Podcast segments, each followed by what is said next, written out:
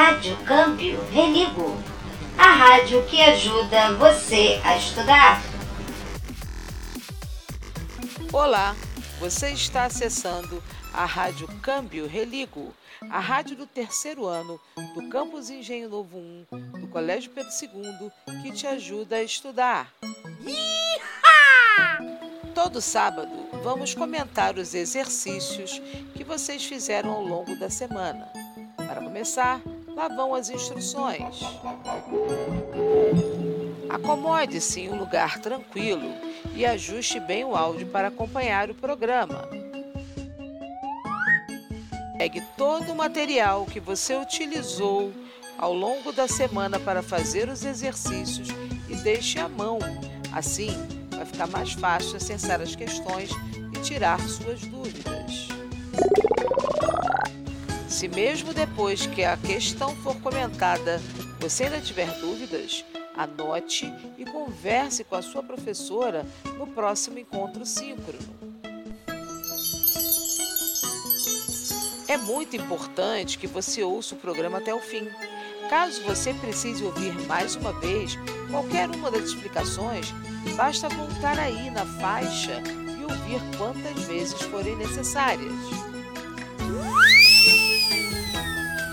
Agora vamos deixar de enrolação e vamos para a correção. E nessa semana, do dia 5 de abril até o dia 10, nós tivemos muitas novidades, não é, gente? Tivemos inclusive muitos problemas. Vamos falar desses problemas por aqui. Mas olha, antes de começar a correção exatamente, pega agora a sua agenda. Pega aí. Não posso deixar passar. Nessa semana que se inicia, nós vamos ter um evento muito importante. Quem sabe qual é o evento? Olha, gente, fica ligado, é a nossa live das 300. Nossa live das 300 vai bombar.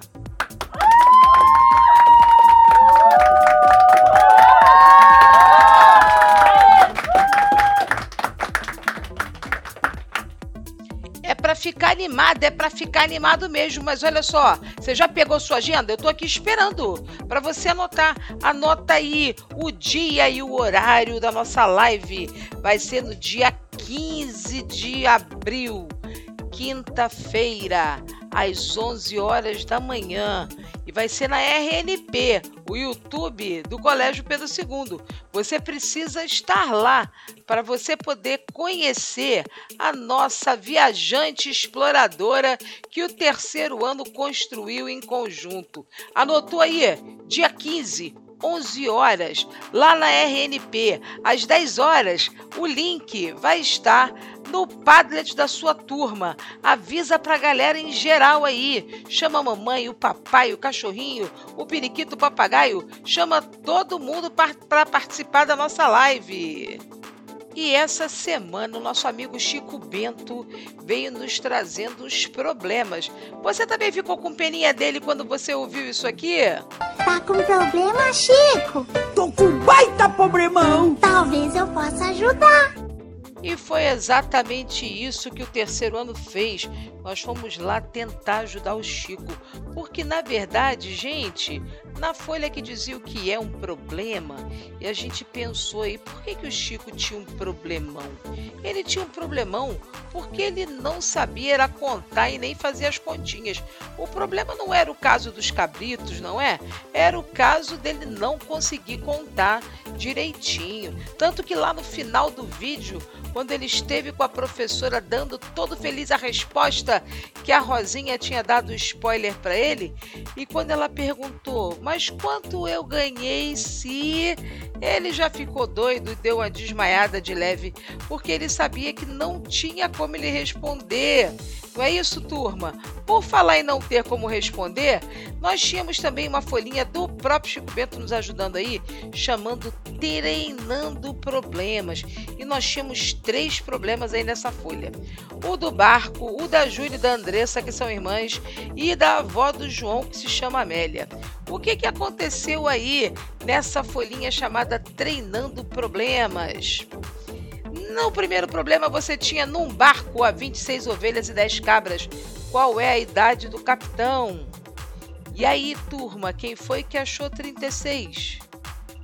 Quem achou 36 achou 36 animais que o capitão estava levando dentro do barco.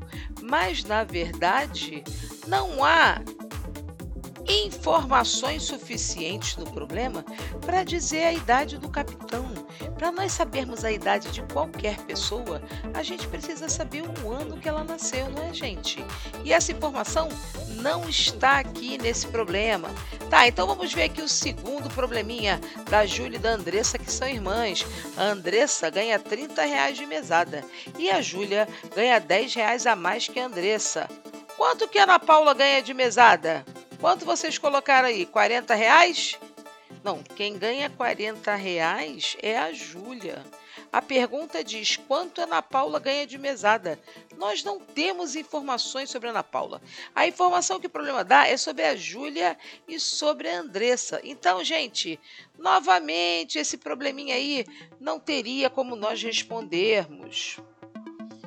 O último probleminha Diz assim: a avó do João se chama Amélia e o João fez 11 anos em 1 de abril de 2021. Quantos anos tem a avó do João? Será que a avó do João tem 11 anos? Não, quem tem 11 anos é o João.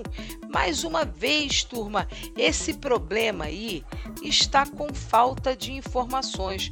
A sua professora comentou isso contigo na sua sala, lá no seu encontro síncrono.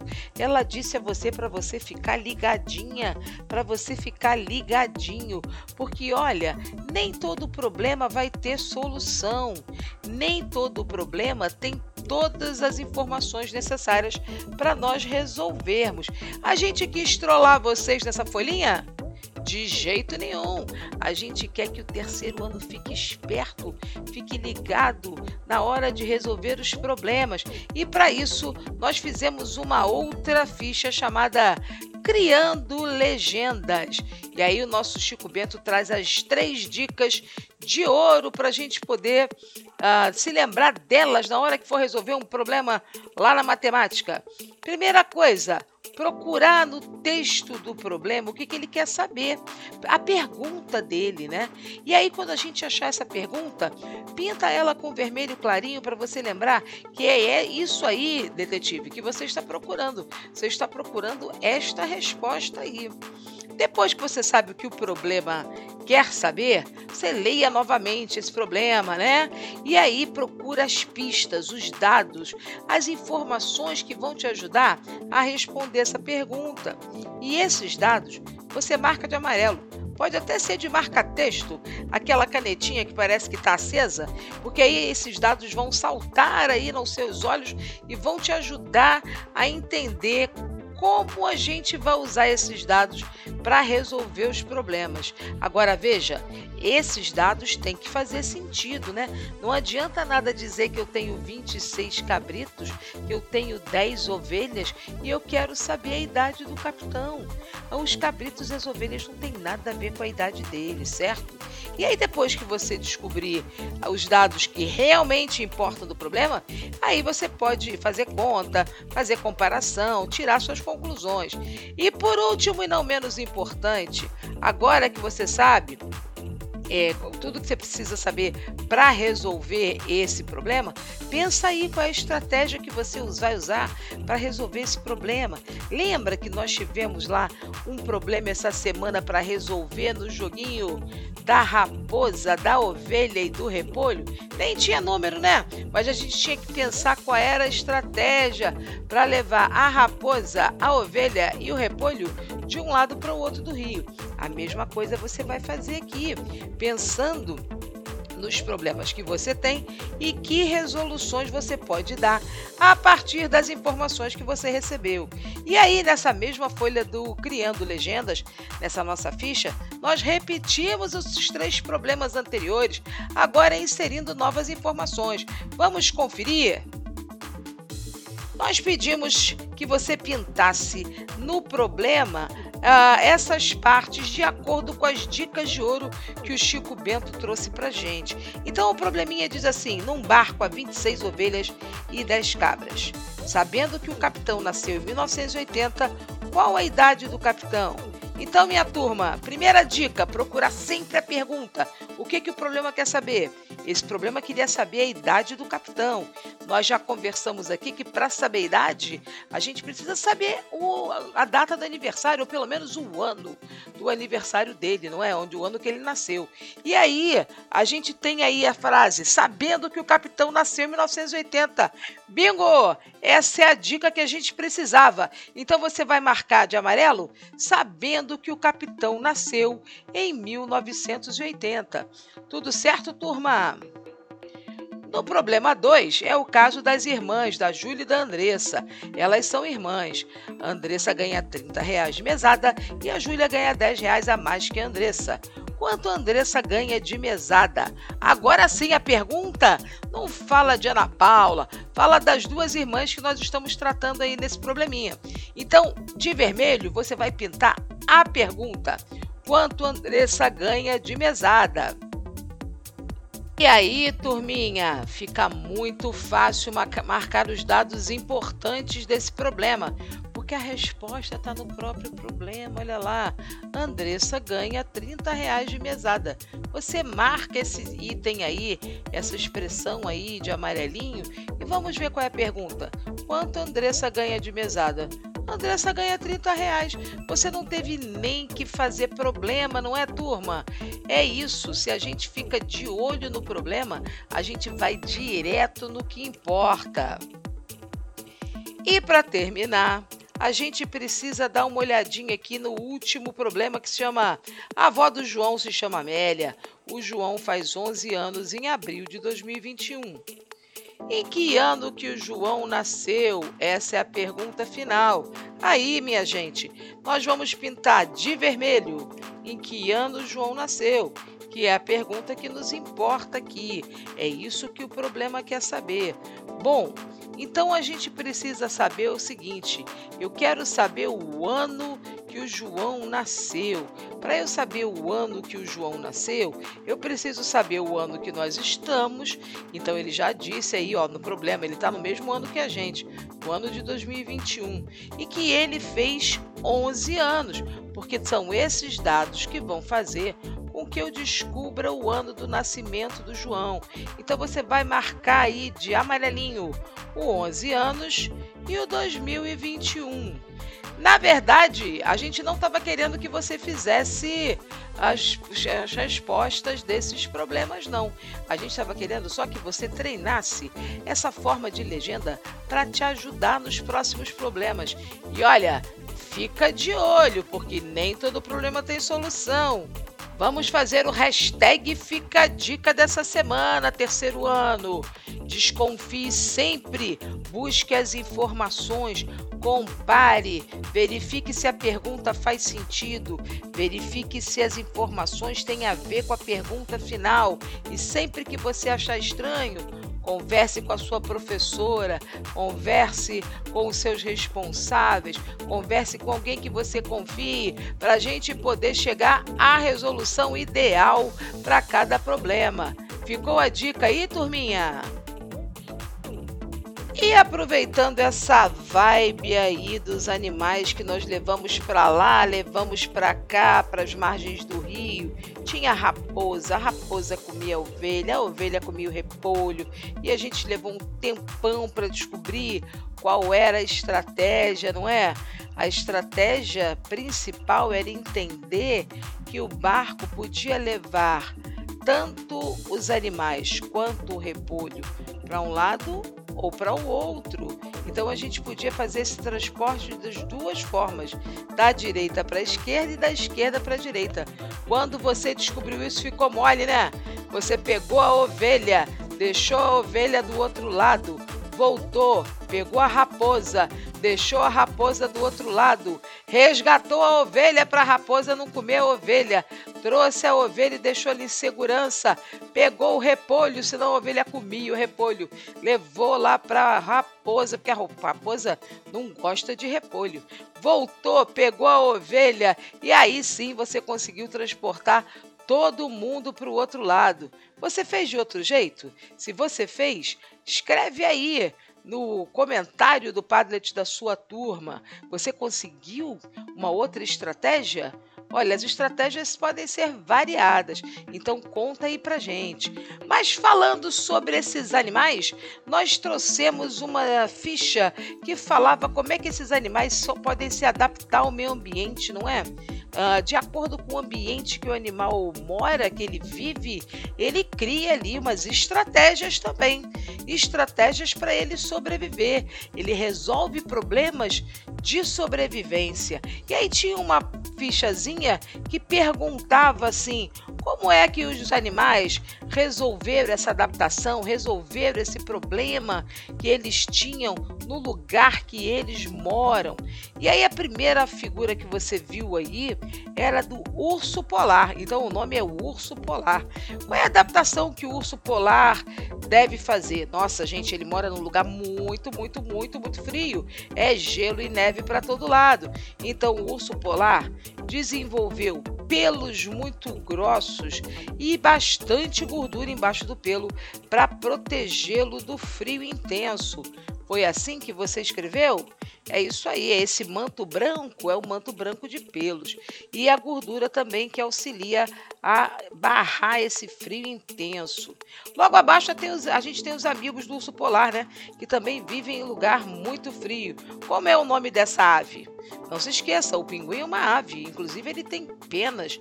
É o pinguim o nome dele. A adaptação são as penas e também bastante gordura para proteger do frio. Essas penas do pinguim são tão densas que você olhando parecem até pelos, né? Mas na verdade elas são penas. Já na parte de baixo, a gente vai falar da área da savana que tem ali na África. E aí você tem a foto de um animal daquele pescoço comprido. Como é o nome dele? Isso aí, turma, é a girafa. E a girafa se adaptou de que forma ao meio ambiente? Ah, ela tem o pelo curto para se proteger do calor. Não estava no texto, não, mas a girafa também tem esse pescoção para ela poder pegar as folhas mais tenras, as folhas mais macias lá no alto das árvores que ela se alimenta, né, gente? Esse aí é uma, um bônus que a gente está trazendo para vocês só aqui na Rádio RCR. E para finalizar, você tem as amigas zebras ali na foto, elas estão todas juntas. Interessante que para se adaptar a esse meio ambiente, a zebra também tem pelo curto, mas tem um pelo que é todo pintadinho de listras, né? Porque elas vivem em bando, correndo em bandos. Para que que essas listras na pele funcionam para confundir os predadores, porque o predador não sabe onde começa uma zebra, onde termina a outra. Tá aquele monte de lista misturada correndo junto. Então, essa é uma adaptação importante das zebras no meio ambiente para salvar a pele listrada delas, né, gente? Aliás, na semana que vem vocês vão ouvir um podcast feito pela turma 303 do ano passado, que se chama O Segredo da Camuflagem. Você está curiosa? Você está curioso? Fica ligadinho no Padlet da sua turma, que na semana que vem a gente deixa o link lá para você. Tá certo, turminha? E dando continuidade aos desafios que nós vencemos essa semana, eu vou te convidar a pegar o teu livro Liga Mundo. É, aquele de matemática da capinha azul. Pega ele lá. Enquanto você está procurando o seu livro aí na pilha de materiais que você separou para ouvir o nosso programa, a Rádio RCR quer deixar um abraço bem apertado para o Arthur Bernardo, para o Emanuel, para o Paulo, para Jade, para Deborah, para Mariana, que deixaram vários recadinhos carinhosos lá nos comentários sobre a rádio. Valeu, turminha! Quer ouvir o teu nome aqui na rádio? Coloca lá um comentário bacana lá no Padlet da sua turma sobre esse programa ou os programas anteriores. Combinado? Agora que você pegou o seu livro, vamos abrir aí na página 70. Vamos começar pela página 70? Vocês com certeza já comentaram sobre essas páginas nos encontros síncronos da sua turma, mas não vamos deixar de fazer o gabarito delas aqui. Combinado, turma? Então, a gente tem aqui a turma que está juntando garrafas PET lá no terceiro ano, né? Da Celina, do Haroldo. Eles estão juntando lá garrafas PET. E aí o professor estava mostrando ali que no terceiro ano A trouxeram 136 garrafas e no terceiro ano B 142 garrafas. Nós poderíamos fazer aquele cálculo mais tradicional, né, onde a gente faz a armação pelas unidades, dezenas e centenas desses dois numerais para a gente fazer a adição. Mas eles trouxeram para a gente aqui uma outra forma de organizar, conforme nós fizemos nas atividades do ábaco e do material dourado ao longo dos meses de fevereiro e março. Nós aqui do Núcleo Comum e a professora Andréia do Ateliê também fez com vocês várias formas de compor, ou seja, reunir partes de um número, ou decompor, ou seja, desmanchar um número. E aí a primeira tarefa que nós temos aqui foi a da Celina e do Haroldo. Eles pegaram, no caso, a turma a B, né, da Celina, ela pegou o número 142 e decompôs em 100 mais 40 mais 2. Já o Haroldo, ele decompôs a turma, a quantidade de garrafas da turma A em 100 mais 30 mais 6. E aí eles foram juntando as centenas exatas, as dezenas exatas e as unidades e chegaram a um total de 278 garrafas. Certo, turma? Aí o livro dá várias explicações aqui de como a gente pode fazer isso. E aí tem umas setinhas, né, dizendo da onde que a gente está tirando esses livros. Mas a dica fundamental para fazer essas continhas aí por decomposição é você entender que a gente precisa primeiro desmanchar os números. Depois dos números desmanchados, a gente vai fazendo essas contas em cálculo mental, direto na cabeça, reunindo só centenas exatas, só dezenas exatas e as unidades que estiverem soltas. Então, na letra A da página 71, você tinha a seguinte adição para resolver: 125 mais 235. E aí, como é que você poderia fazer essa decomposição? Há formas variadas da gente decompor um número. Eu vou fazer aqui uma proposição para vocês e se vocês pensaram diferente ou a sua professora apresentou de uma forma diferente, comenta aí, comenta aí no seu Padlet para a gente conhecer a forma que você se organizou. Voltando aqui à decomposição do 125 e do 235. Primeiro você podia desmanchar o 125. 125, você concorda comigo que pode ser 100 mais 20 mais 5? Essa é uma possibilidade. Então você pode escrever aí embaixo 100 mais 20 mais 5.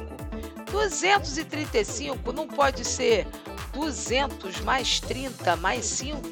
E aí, gente, quando a gente chega nas centenas exatas, nas dezenas exatas, fica mais fácil da gente fazer o cálculo de cabeça. E ainda temos as unidades, né? Temos 5 unidades no 125 e 5 unidades no 235. Bom, depois que você organizou dessa forma, 100 mais 20 mais 5, abaixo 200 mais 30 mais 5.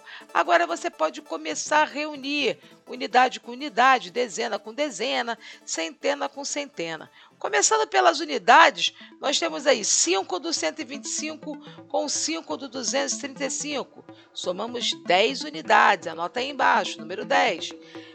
Quando passamos para a dezena, nós temos duas dezenas no 125 e três dezenas no 235. Duas dezenas mais três dezenas, nós temos cinco dezenas. E cinco dezenas equivale ao número 50. Então vamos lá, ó. Você já tem 10 das unidades que você juntou 5 mais 5. Você tem os 50 das dezenas que você juntou 30 mais 20. Agora nós vamos para as centenas. Nós temos uma centena no 125 e duas centenas no 235. E aí você reuniu 100 mais 200, você chegou a 300. Então você ficou com a seguinte organização lá embaixo, ó: 300 mais 50 mais 10. Opa, opa, opa, opa. Esse 10 tem que se juntar ali na sua casa de dezenas, ele tá lá nas unidades, né, gente? Então a gente pode fazer, ó, 300 mais 60, que é o 50 mais 10. Qual foi o número que você chegou aí à sua conclusão? Isso aí, turma, letra A deu 360. Acertou quem conseguiu chegar nesse número aí. Na letra B, você tinha novos numerais para fazer a adição também, o 133 e o 185. Eu vou mostrar aqui a forma como eu fiz a decomposição. Se você fez diferente, conversa aí nos comentários com a gente, para a gente saber como é que você fez a sua decomposição. Eu peguei o 133, gente, que é o 100 mais 30 mais 3 e escrevi lá embaixo o 133 desmanchadinho. 100 mais 30 mais 3. E aí puxei o 185 e desmanchei desse mesmo modo que eu desmanchei o 133.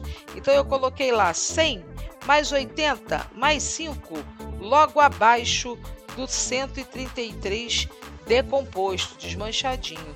E aí nós ficamos lá, ó, com três unidades do 133 e cinco unidades do 185. 3 mais 5, moleza de cabeça, quanto dá?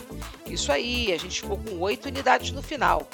Já na dezena, nós temos três dezenas no 133 e oito dezenas no 185 três dezenas mais oito dezenas, a gente vai ficar com 11 dezenas.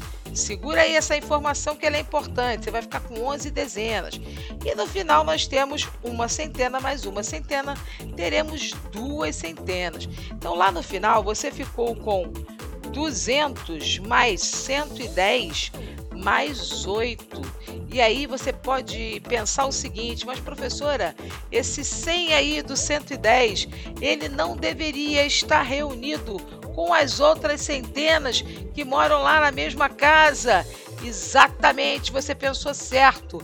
Então você pode retirar esse 100 aí do 110 juntar com o 200 lá na casa das centenas.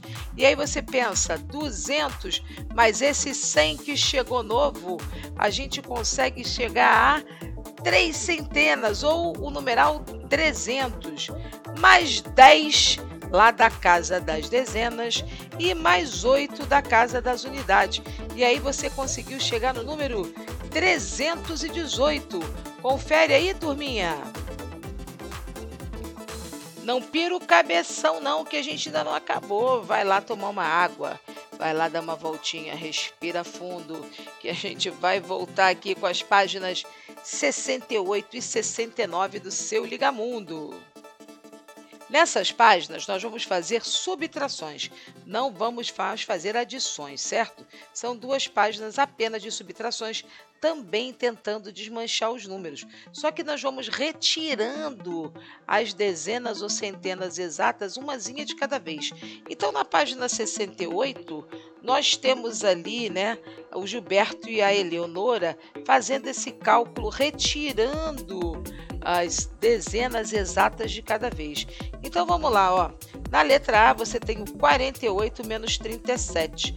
Então eu tenho 48 para tirar 37 unidades. Eu posso fazer assim, ó, turma, de 48 eu tiro 10, aí eu fico com 38. De 38 eu tiro 10 e aí eu vou ficando com 28. De 28 eu tiro 10 novamente, porque o número que eu quero tirar tem três dezenas. Então lá de, de 28 eu tiro mais 10, eu continuo lá com os meus 18. Só que eu preciso tirar ainda 7 unidades Quando eu tiro 7 unidades desse número que me restou 18, eu chego ao número 11 e eu não precisei armar a continha. Eu fui só retirando mentalmente de 10 em 10 uh, do número principal, que era o 48, e no final eu tirei os últimos sete, as últimas sete unidades que eu estava precisando retirar. E aí cheguei no número 11. Você chegou nesse número aí também? Você fez dessa forma? E agora, tentando novamente essa forma de cálculo mental, eu vou fazer de um outro jeito aqui na letra B. Se você encontrou de uma outra forma, conta para mim aí nos comentários. Eu tenho 83 e eu preciso tirar 59. Então eu faço o seguinte, eu deixo lá o 53 e tiro a dezena exata de 59. A dezena exata de 59 é 50. 83 menos 50, a gente chega no número 33. Maravilha, só que ainda não tirei 59, eu só tirei 50. Para eu tirar 59, eu tenho que tirar 9 do número 33. Pensa comigo, se eu tirasse 10 do número 33, eu chegaria a 23, não é isso? Mas eu não vou tirar 10, eu vou tirar 9. Então, no final do 23, eu acrescento mais um, porque aí fica igual, né? Fica equivalente. Eu tirei 10 e estou colocando um de volta para a gente tirar só o 9 que o problema pede. Então, se eu tinha 23 no final, eu acrescentei mais um e aí cheguei ao número 24. E aí, pegou a visão? Foi desse jeito que você conseguiu realizar esse desafio? Para terminar essa turma aí que está trazendo um monte de forma diferente da gente pensar, a gente teve aqui a Cecília, né? Fazendo umas decomposições também por centenas exatas. E aí, pensando da maneira da Cecília, a gente propôs aí a letra A, letra B, letra C e letra D para você. No número, na letra A, você tem lá o 500, número 587 menos 253. Você pegou ali o 587 e tirou a centena exata. A centena exata é o 200. E aí ficou fácil da gente saber o resultado na primeira parcela, né? 587 menos 200, a gente chegou ao número 387 porque 5 menos 2 é 3, então ficou fácil da gente descobrir. Agora que você chegou no número 387, vamos tirar as dezenas exatas? Então você tinha 387, tirou as dezenas exatas, tirou 50 e você chegou a que número, turma? 337, exatamente para finalizar, eu tenho que tirar as unidades, né? Já tirei o 200, já tirei o 50 do número 253 e ficaram faltando três unidades simples para nós tirarmos do número inicial. E aí, que era do 587. Então, nós tivemos o número agora 337 menos 3, que são as unidades que ainda falta eu retirar. E aí, eu cheguei em que número, turma? 334. Tudo isso sem ter que fazer a conta armadinha. Nós fomos fazendo pela retirada de centenas e dezenas exatas.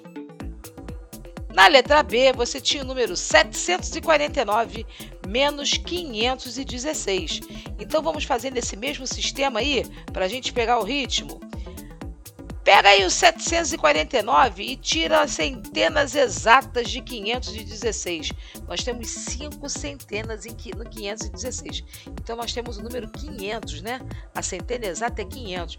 Pega aí o 749 e tira 500. Quanto te sobra? 249, exatamente. Já tiramos as centenas, agora vamos tirar as dezenas. Lá no 516 você tem indicado uma dezena só, que é o número 10. Então você pegou o 249, retirou a dezena, retirou o 10 e chegou no número 239. Para finalizar, para saber qual é o resultado final dessa continha, você chegou no número 239 e precisa retirar agora as seis unidades que ficaram faltando do número 516. Então você pega o número 239, tira seis unidades e chega ao total de 233, ou seja, a diferença entre 749 e 516 é 233. Tá terminando a página 69, turma. Agora nós vamos para o número 395 menos 241. Essa é a letra C. Nós vamos fazer essa diferença aí. 395 menos 241. Você já pegou o ritmo. A gente mantém o primeiro número, o 395, e retira as centenas exatas. Você vai retirar as centenas exatas do segundo número. As centenas exatas são uh, duas centenas, então são 200 unidades. Então você pegou 395, tirou o número 200 e sobrou 195. Agora você vai pegar esse 195 que restou e tirar as dezenas. No número 241, você tem quatro dezenas, ou seja, 40. Então você pegou o 195 e tirou 40. Você chegou em 155. E para finalizar, sopa no mel, você tem que retirar ainda uma unidade, porque o número 241 tem uma unidadezinha solta lá, né? Então você tem 155 menos 1 até seu irmão bebê sabe dar essa resposta. A gente chegou a 154. E aí, turma, já pegou o ritmo? Vamos para a última para saber se você agora já tá craque nesse tipo de resolução de problemas por decomposição. Nós temos aí o 436 menos o 325. E aí você pegou o 436 e tirou as centenas exatas, ou seja, tirou os 300, porque são três, três centenas no número 325. E aí 436 menos 300 é fácil, não é? É sobra 136. Do 136, você vai agora retirar as dezenas, que no caso aí do 325, são duas dezenas que equivalem ao número 20. Então, 136 menos 20, você chegou ao número 116. E lá no finalzinho, o 325, você ainda tem 5 unidades para tirar desse número 116. Então, 116 menos as 5 unidades do número 325, você chegou ao número 111. E aí, depois do encontro síncrono, você gabaritou tudo? Está por dentro desse cálculo? Está com dúvida ainda? Conversa aí com a sua professora, conversa com a gente nos comentários e a gente ainda vai fazer muito cálculo desse aí nos encontros síncronos, combinado? Deixa eu deixar um recadinho para você aqui. A forma da decomposição que eu apresentei aqui para vocês é uma das formas que nós poderíamos fazer, mas você pode criar outras, assim como aquela discussão dos problemas que nós tivemos anteriormente, você pode criar outras formas de decomposição. Então, se essas que estão aqui não são exatamente a forma como você fez, conversa com a sua professora, mostra a sua forma e verifica se ela também está adequada. Não deixe de tirar suas dúvidas. O terceiro ano tem que ficar bem esperto com todas essas informações. Posso contar com vocês, turma? Uma das formas que nós estamos utilizando para resolver os nossos desafios é o ábaco. Então pega aquela sua folhinha lá, aquela sua ficha. Você conhece o ábaco? Para nós resolvermos aqui os desafios dessa atividade? A gente apresenta ali o ábaco, né? Conta a história dele. E logo lá número 1, um, a gente utiliza a representação igualzinho a gente fez lá na sala de aula com o ábaco virtual. E aí a gente tem aqui, né, as varetas, as quatro varetas de unidade, dezena, centena simples e da unidade de milhar. E aí a gente tem duas argolinhas na primeira vareta de unidade de milhar, quatro argolinhas na centena simples, uma argolinha na dezena simples e sete argolinhas na unidade simples. Qual foi o número que nós construímos usando essa representação aí no ábaco, gente? Essa é fácil, vocês estão acostumados? Foi 2417. Na folha seguinte, logo lá no número 2, nós temos ali as varetas do ábaco para que você represente os números que nós indicamos aí nas letras A, B, C e D. Na letra A, você tem o número 2389. Começando aí pela varetinha das unidades, você precisou desenhar nove bolinhas representando as unidades soltas. Na dezena, você colocou aí oito bolinhas representando esse 80, né, que são as dezenas que estão soltas. Na centena, na vareta da centena, você colocou três bolinhas para poder representar o número 300. E na unidade de milhar, hein, gente? Quantas bolinhas foram necessárias, já que o número é 2000? Isso aí, duas unidades de milhar. Você colocou duas bolinhas, desenhou aí. Já na letra B, você tem o número 392. Pelo andar da carruagem, nós vamos usar apenas três varetas, porque nós temos três algarismos nesse número que está representado aí. Lá nas unidades simples, você vai desenhar duas bolinhas. Na dezena, você desenhou nove bolinhas. E na centena, você desenhou três bolinhas, representando assim o número 392. Na letra C, você tinha o número 1975. E novamente nós vamos usar as quatro varetas porque temos a unidade de milhar. Começando pela unidade simples, você colocou lá cinco bolinhas na unidade, sete bolinhas na dezena, nove bolinhas na centena e quantas bolinhas na unidade de milhar? Se começa com mil, umazinha apenas, não é, gente? E o último, na letra D, você tinha aquele número que nós já usamos muitos, muitas representações deles aqui essas semanas, que é o 999. E aí você colocou, como são três algarismos iguais, você colocou nove bolinhas na vareta da unidade, nove bolinhas na vareta da dezena e nove bolinhas na vareta da centena. Até aí, você está acertando? 3, a pergunta era simples. Vamos voltar ao ábaco, lá na letra D, esse último, 999. E aí nesse ábaco você colocou o número 999. O que, que acontece se nós colocarmos mais uma bolinha lá na unidade? Ao invés de 9, nós colocarmos a décima bolinha. Bom, ao colocar mais uma unidade lá na vareta das unidades, formaríamos uma dezena. E deveríamos trocar as 10 unidades por uma nova argola, mas agora na vareta da dezena. Nesse caso, a dezena ficaria com 10 dezenas, que equivale a uma centena, e precisaríamos trocar então essas 10 dezenas por uma nova argolinha a ser colocada na vareta da centena. Então, o palito das centenas ficaria com 10 centenas também. E aí precisávamos fazer essa troca, né, gente? Porque 10 centenas representa uma unidade de milhar, representa mil.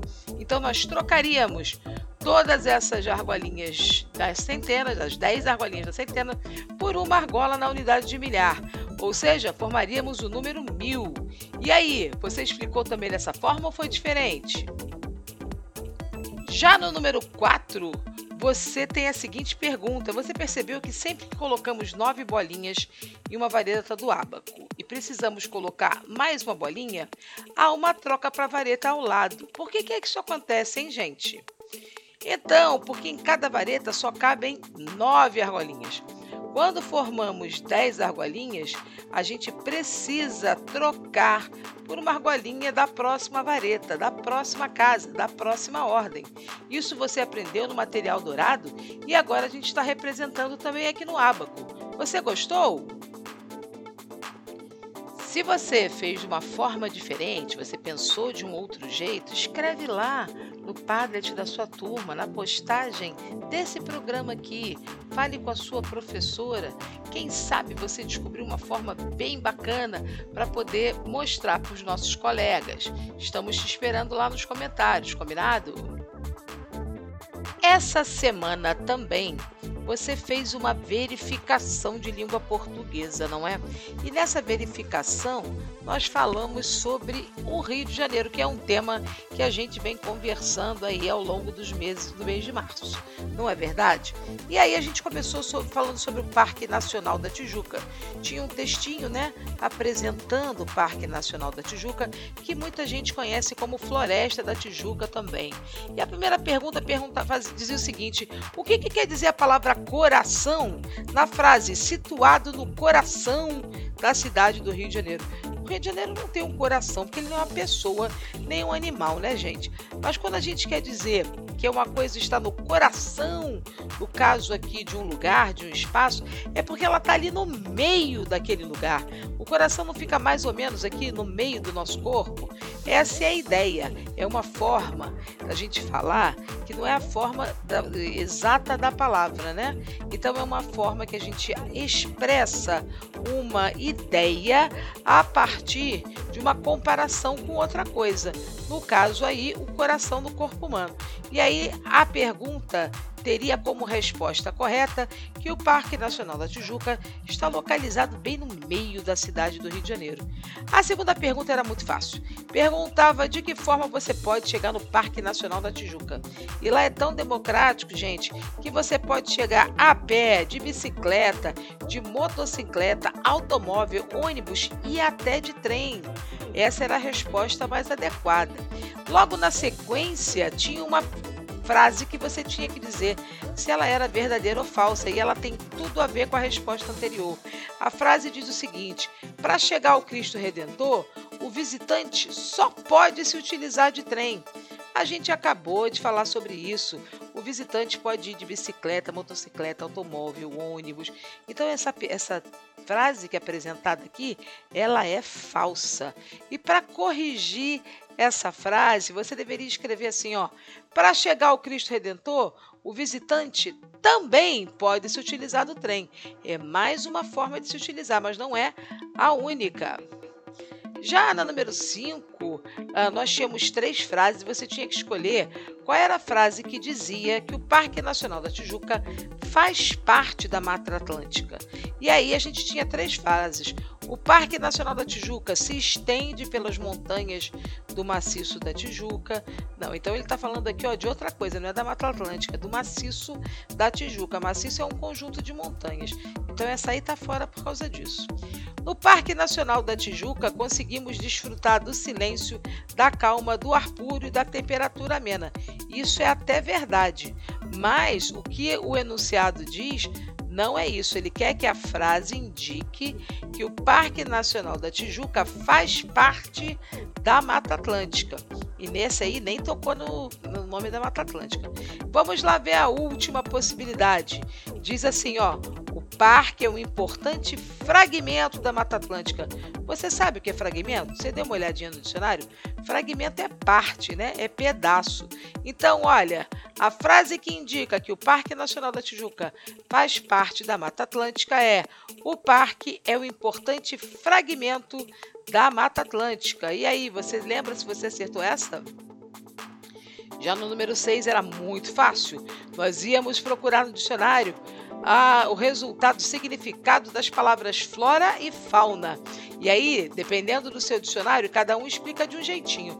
Mas, na verdade, o que a gente precisa saber é que flora é o conjunto de vegetais de um determinado lugar e fauna é o conjunto de animais de um determinado lugar. Você sabia disso? Ou só soube depois que procurou no dicionário? Já no número 7, a gente perguntava assim, ó, de acordo com esse texto, né, quais são os atrativos que o parque da cidade além, eh, oferece além da paisagem e da estátua do Cristo Redentor. E aí você podia marcar ali, ó, temperatura amena. Temperatura amena é aquela temperatura gostosinha, que não tá calor nem frio. Silêncio lá no parque. Tem o barulho dos animais, mas não tem aquele barulhão aqui da cidade, né? e, consequentemente, a calma, né? Se tem silêncio, tem calma. Agora, barulho e ar poluído, você não vai encontrar lá no Parque da Tijuca. No número 8, que vai fechando aí a primeira etapa dessa nossa verificação, a gente pedia que você marcasse as atividades permitidas no parque.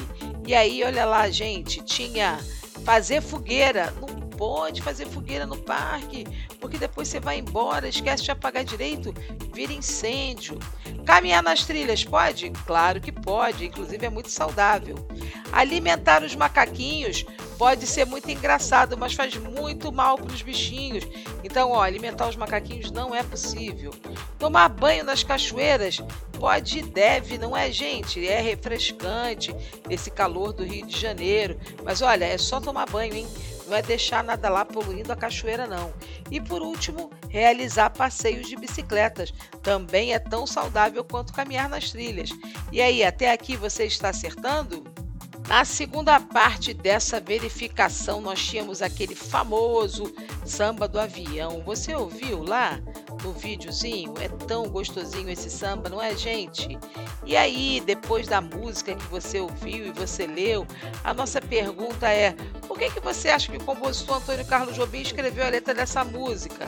E era o seguinte, gente, é porque ele estava com saudade, porque ele gosta muito do Rio de Janeiro. Nosso compositor Antônio Carlos Jobim enquanto esteve vivo, escreveu várias músicas falando do amor que ele tinha pela nossa cidade. Então é isso aí, ó. Se você ler, se você ouvir a letra da música, você vai perceber que a resposta seria essa. Ele gosta muito da nossa cidade e estava com saudade. Estava com tanta saudade que a gente separou aqui no número 10 uma frase que dizia: Estou morrendo de saudade. E a gente marcou essa palavra morrendo. O que, que, será que ele quis dizer com isso? Gente, ele estava morrendo de verdade? Ele estava perdendo a vida? Ele não estava nem ligando para a cidade? Ele estava muito doente? Ou ele estava com muita saudade? Essa também é uma forma da gente expressar essa, essa emoção, né? esse sentimento. Quando a gente está com muita fome, a gente fala, eu estou morrendo de fome. Mas não está morrendo de verdade, né? Quando a gente tem muita saudade, a gente também pode dizer, Tô morrendo de saudade. Nesse caso aqui é para expressar que é muita, muita, muita, muita saudade. E essa número 11 foi de graça para vocês, hein? O nome da música é Samba do Avião. E aí você tinha foto de quatro transportes aí: um trem, um carro, um ônibus e o um avião. E a gente pergunta: qual dos transportes abaixo o compositor se inspirou para escrever a letra da música? Lógico que foi o avião, né, gente? Essa foi de bandeja. Tenho certeza que você acertou. E na última etapa da nossa verificação, você tinha um texto chamado Bahia de Guanabara, como vai você? Que é da Luciana Sandrone, foi uma adaptação, né? E aí a primeira pergunta dizia o seguinte: olha só, esse trecho, infelizmente vou de mal a pior. Essa expressão que a Bahia de Guanabara indica quis dizer o quê? Pensa bem, gente, de mal para pior. Tá melhorando ou tá ficando ruim? Ficando muito ruim, né? Então, olha, essa expressão de mal a pior diz respeito à seguinte possibilidade: não está nada bem, não está nada bem. Então, respondendo à pergunta do título, Bahia de Guanabara, como vai você? Não é Bahia de Guanabara, não está nada bem. E aí, logo na sequência, a gente marca os três motivos que uh, fazem com que a Bahia de Guanabara não esteja nada bem. Então, olha, o primeiro motivo, o Rio de Janeiro cresceu muito, muitas indústrias, o segundo motivo, muitas indústrias surgiram ao redor da Baía de Guanabara. E o terceiro motivo, houve muito derramamento de óleo e esgoto doméstico na Bahia. Nossa Senhora, esses três motivos levaram à poluição da nossa querida Baía de Guanabara. E com essa poluição, alguma coisa de ruim aconteceu com os animais, não é? E aí, logo no início, lá do terceiro parágrafo, a gente vê a vida marinha foi reduzida. O que é vida marinha? A vida dos animais que vivem no mar, né? Então, todos os animaizinhos que pertencem ao mar, essa, essa vida marinha aí, essa quantidade de animais no mar e, consequentemente, na Bahia, reduziu, diminuiu muito. As baleias não retornaram mais. Alguns peixes, como tainhas, robalos e bagres, até aparecem e também tem algumas aves, mas sempre de olho nos pescadores, certo? Mas o que teve mesmo de ruim nessa Baía de Guanabara foi justamente essa redução da vida marinha. E terminando a nossa verificação, a última pergunta dizia o seguinte: Ah, se a Bahia pudesse falar, por que, que a Bahia nessa frase estava escrita com letra minúscula. Vocês lembram, lembram que nós estudamos sobre substantivos comuns e próprios? Quando eu digo Bahia de Guanabara, eu estou identificando um tipo de Bahia, certo? É aqui que tem no nosso, na nossa cidade, nosso município. E aí sim, essa Bahia de Guanabara, a gente usa a letra maiúscula porque é um substantivo próprio, pertence àquela Bahia ali. Quando eu falo Bahia de modo geral, eu posso falar desse acidente geográfico, né? Que é a Bahia, que é essa enseada que existe aí uh, com água salgada, né? E que aí parece uma grande lagoa, mas na verdade não é. Então, essa ideia de Bahia de modo geral, que pode acontecer aqui, pode acontecer uh, no Nordeste, pode acontecer no sul do país, pode acontecer em outro lugar, em outro continente. Então aí se torna um substantivo comum. E esse substantivo comum a gente escreve com letra minúscula. Então, qual era a resposta certa? Porque é um nome comum, não se trata de um nome próprio. Bahia da Guanabara, sim, a gente vai escrever com a letra maiúscula, mas Bahia apenas a gente escreve com a letra minúscula. Combinado, turma? E olha os detetives do parágrafo colorido atacando novamente no mesmo tema da nossa verificação, que é o Rio de Janeiro. E aí nós trouxemos a história do bondinho. E o primeiro parágrafo tratava, do tema Uma Operação Ousada. E aí você deveria pintar de amarelo. O bondinho do Pão de Açúcar foi construído por meio de uma ousada operação, que levou três anos, 1999 a 1912. Para construir a estrutura, alpinistas escalaram o Morro da Urca e o Morro do Pão de Açúcar, com equipamentos e mochilas, e operários se arriscaram na edificação das estações a 400 metros de altura. Você pintou de amarelo desde o bondinho do Pão de Açúcar até 400 metros de altura.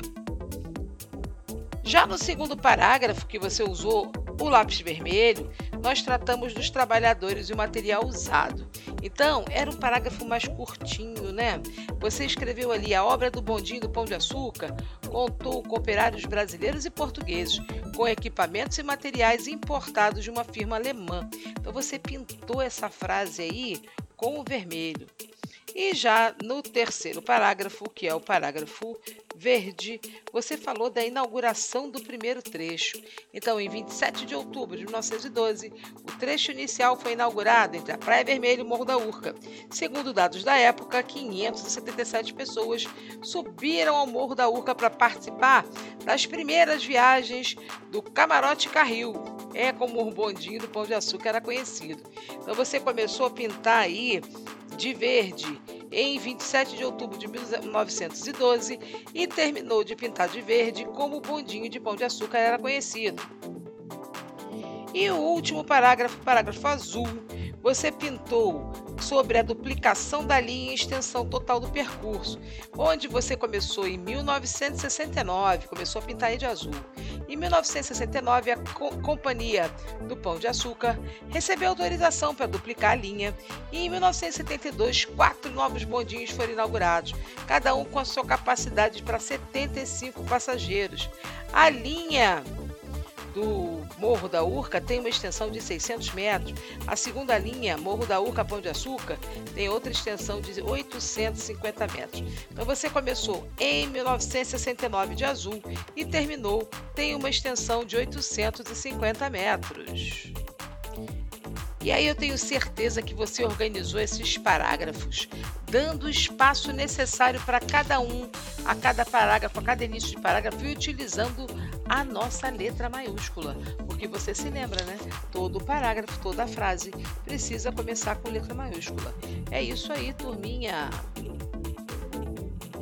E nós vamos terminando por aqui a correção dessa semana do programa da semana de 6 a 10 de abril, deixando uma dica importante. Você já votou no nome lá da nossa viajante exploradora? Você já olhou lá, viu as possibilidades? Qual delas que você mais gostou? Vota aí, sabe por quê?